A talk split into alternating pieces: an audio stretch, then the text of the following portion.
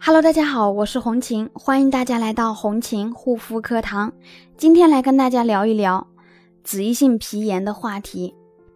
其实呢，皮肤干燥、卡粉、粗糙、发红、痒，或者是油腻腻的，这些呢不单单是激素脸的症状，同时也是脂溢性皮炎的症状。很多人一直分不太清楚，不知道自己到底是激素依赖性皮炎，还是说单纯的屏障受损。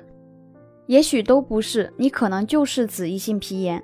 脂溢性皮炎呢，它一般有三个症状。第一个呢，大部分呢多发于油性肌肤或者是混合性的肌肤，干性肌肤呢是比较少的。第二个呢，一般在我们面部 T 区油脂分泌比较旺盛的位置，面部呢它会出现的疹子、脱屑、发红等情况比较多。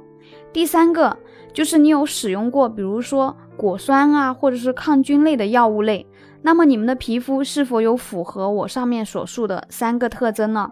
如果说是的话，那你就应该针对脂溢性皮炎的修复方式，而并非是激素脸或者单纯的屏障受损去对待。如果说还是不懂的话呢，可以私信红琴，嗯，给我看看你的皮肤照片。